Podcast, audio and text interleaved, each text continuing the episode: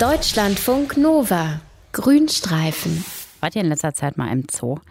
Was macht man im Zoo? Da geht man ja eigentlich nicht hin, um sich die Eulen anzugucken oder irgendeine afrikanische Eselunterart oder sowas. Nee, immer wollen alle die Elefanten sehen im Zoo, denn die sind so riesig und dabei sind die ja auch irgendwie so friedlich. Zumindest erwecken sie den Eindruck.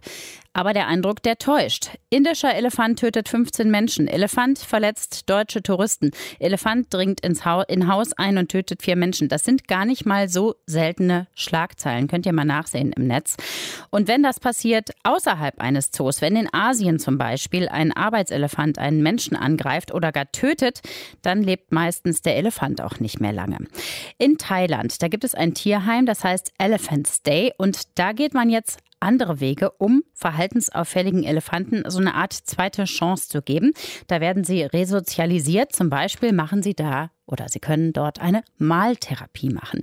Mehr dazu gibt es jetzt von unserem Tierexperten Dr. Mario Ludwig. Aber erstmal, Mario, werden denn diese Elefanten da in Asien so schlecht behandelt oder warum töten Arbeitselefanten überhaupt Menschen? Ja, Steffi, die werden oft sehr, sehr schlecht behandelt. Elefanten sind ja von sich aus keine bösartigen Tiere. Aber wenn du die quälst oder wenn sich Elefanten bedroht fühlen, dann kann sich das relativ schnell ändern. Und bekanntermaßen haben ja Elefanten gutes Gedächtnis. Also zum Beispiel die beiden Leiterinnen von diesem Camp, die Michelle Reedy und die Eva Nakiewicz, die haben zum Beispiel von einer Elefantenkuh berichtet.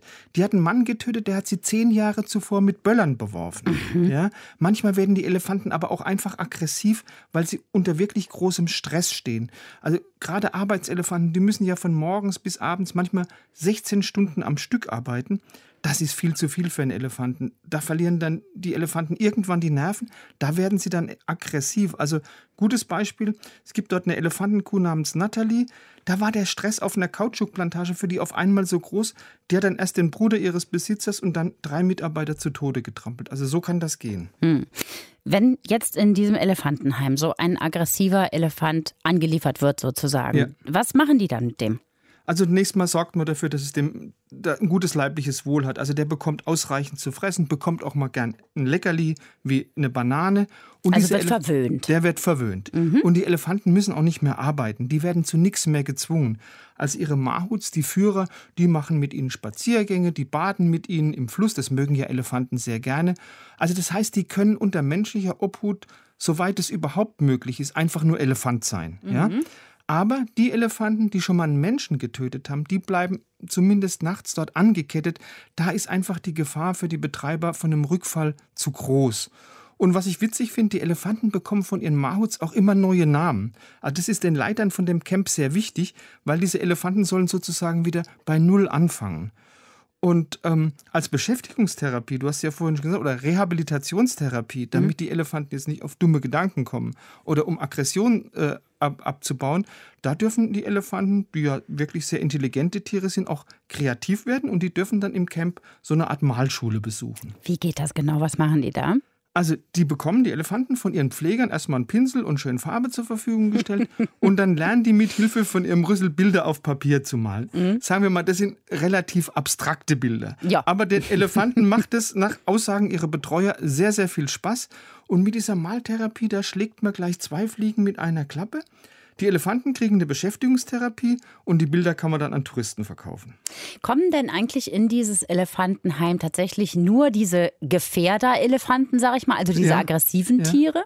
Nee, also es werden auch viele arbeitslose Elefanten aufgenommen. Es gibt ja in Thailand viele arbeitslose Elefanten. Die wurden ja früher in Thailand ganz traditionell in der Holzindustrie äh, eingesetzt, einfach um frisch gerodete Bäume eben aus entlegenen, aus schwer zugänglichen Gebieten abzutransportieren. Aber 1989 hat man dann in Thailand dieses sogenannte Waldschutzgesetz erlassen, um wirklich diese, diese Rodungen, die unglaubliche Ausmaße angenommen haben, zu stoppen. Das heißt, da wurden auf einmal Tausende von Elefanten arbeitslos und die Besitzer, die konnten sich dann den Unterhalt von den Tieren einfach nicht mehr leisten. Und dann sind viele Elefanten mit ihren Mahuts wirklich bettelnd durch die Großstädte wie Bangkok gezogen. Da mussten sie dann Männchen machen oder irgend so ein obskures Kunststückchen für Touristen aufführen. Also ich habe das selbst mal in Bangkok beobachtet. Das ist wirklich entwürdigend für so ein wunderbares Tier wie für einen Elefanten. Da geht es ihm natürlich im Elefantenheim deutlich besser. Aber du hast, ja. ja. du hast aber eben beschrieben, also da wird ja schon richtig viel Aufwand betrieben, damit es den Elefanten ja. gut geht. Ne? Wie finanziert sich das? Das muss doch irgendwer bezahlen. Ja, also zum einen aus dem Verkauf von diesen Elefantenmalereien, ja. äh, aber auch aus Spenden. Es wird Büttenpapier verkauft, das, pass auf, aus Elefantendung hergestellt worden ist. Oh. Da werden also so Notizbücher, nee, stinkt nicht, ich habe mal eins in der Hand gehabt, ja? ähm, wie Notizbücher oder Briefpapier hergestellt und dann kommen eben noch Einnahmen durch den Besuch von Touristen in Elephants Day. Ah, ist das nicht auch wieder total stressig? Nee, das ist nicht stressig. Also was, wo, wo das Heim in der Kritik steht, ist, ähm, es wird im, im Elephants Day auch das äh, Reiten auf Elefanten angeboten. Mm. Und da kommt ja oft ein beträchtliches Gewicht zusammen. Also überleg dir mal, Mahut plus Tragekorb plus zwei Touristen. Ja. Also da gibt es mal schnell 250 bis 300 Kilogramm, die da so ein armer Elefant auf seinem Rücken schleppen muss. Und da scheiden sich jetzt die Geister. Die Betreuer in Elephants Day sagen, Überhaupt kein Problem. So ein Elefant kann problemlos bis zu 25 Prozent seines eigenen Körpergewichts tragen. Also das wären bei einem 5-Tonnen-Bullen 1250 Kilogramm.